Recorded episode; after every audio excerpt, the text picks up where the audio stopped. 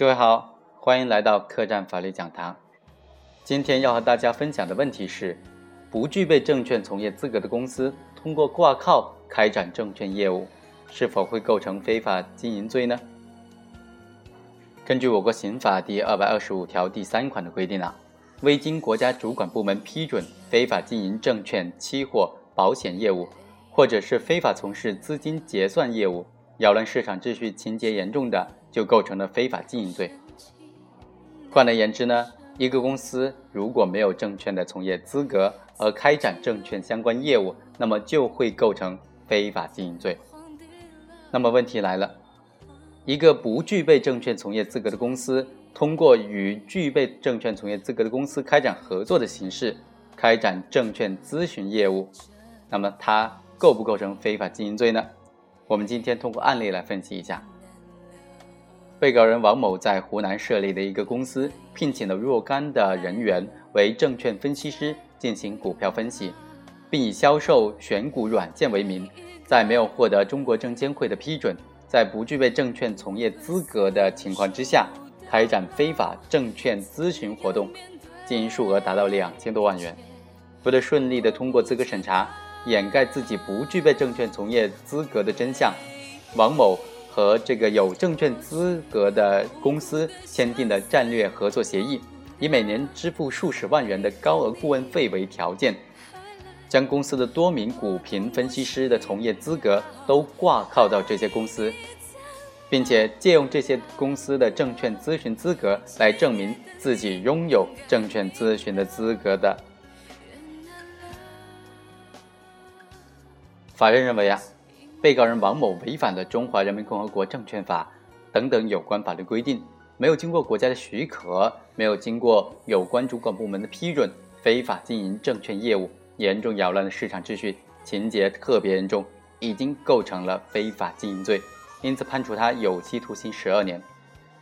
判决之后，王某提出上诉，理由是，他成立的公司是为了销售选股软件的，而在销售的过程当中呢，是和有证券从业资格的公司开展合作协议，评估师呢也是合法挂靠，因此他不构成非法经营罪。王某的辩护人也提出啊，王某与有资格的证券公司签订了咨询和资讯的战略合作协议，将公司主要从事证券咨询的业务人员的咨询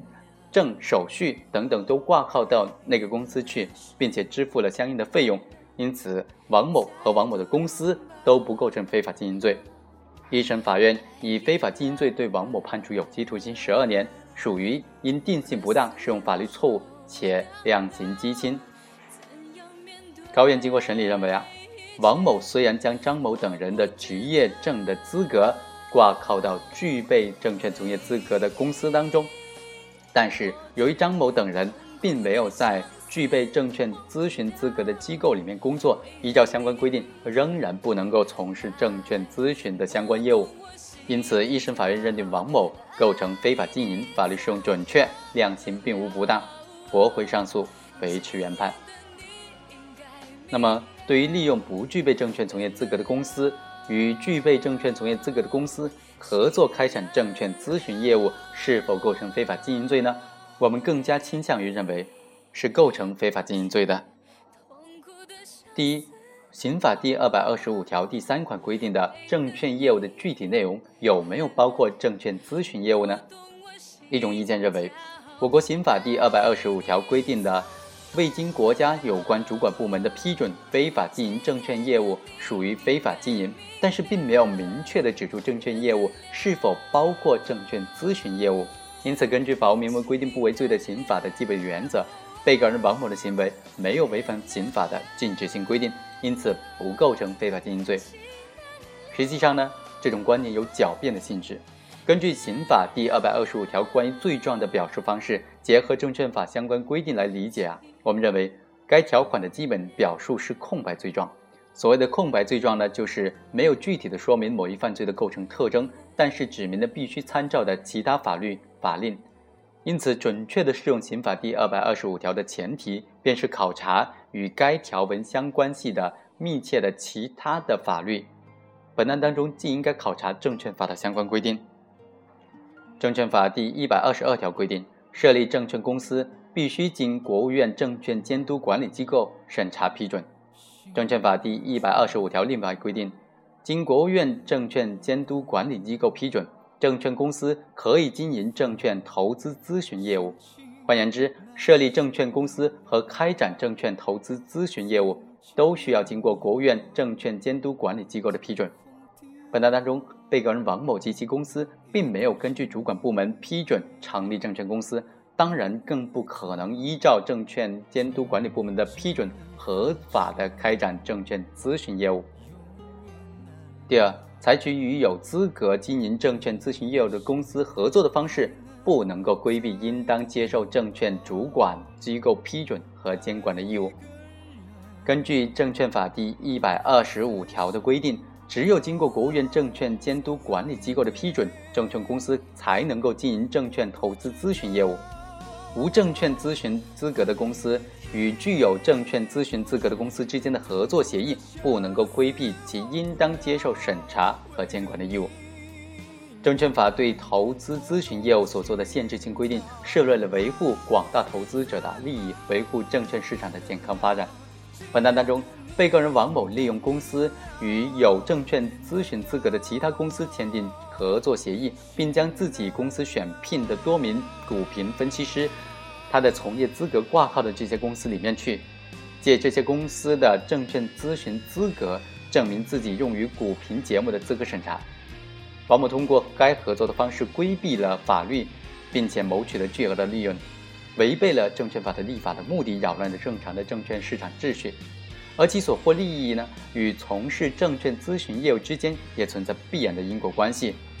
如果刑法对这种规避证券监管的证券咨询行为不予制裁，势必架空证券法对证券市场的规制和监管，助长无资格公司与有资格公司的勾结。扰乱证券市场秩序的行为。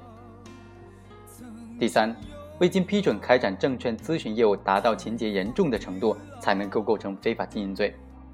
根据刑法第二百二十五条的规定，只有情节严重的扰乱市场秩序的行为，才能构成非法经营罪。这就是说，未经国家有关主管部门的批准，非法经营证券咨询业务的行为，并非一律认定为非法经营罪。刑法理论也认为，刑法具有补充性。补充性的基本含义就是，只有当一般部门法不足以抑制某种法益侵害行为之时，才由刑法予以禁止。我国证券法第二百三十一条规定，对违反证券法构成犯罪的，依法追究刑事责任。本案当中，被告人王某利用与有经营证券咨询业务的公司开展合作的方式，非法经营证券咨询业务。非法经营数额达到三千多万。根据最高人民检察院、公安部关于公安机关管辖的刑事案件立案追诉标准二里面的规定，未经国家有关主管部门批准，非法经营证券、期货、保险业务，数额在三十万元以上的，或者违法所得数额在五万元以上的，应予以追诉。因此，王某的行为呢，应当认定为情节严重的非法经营行为，构成犯罪，动用刑罚。具有必要性和正当性。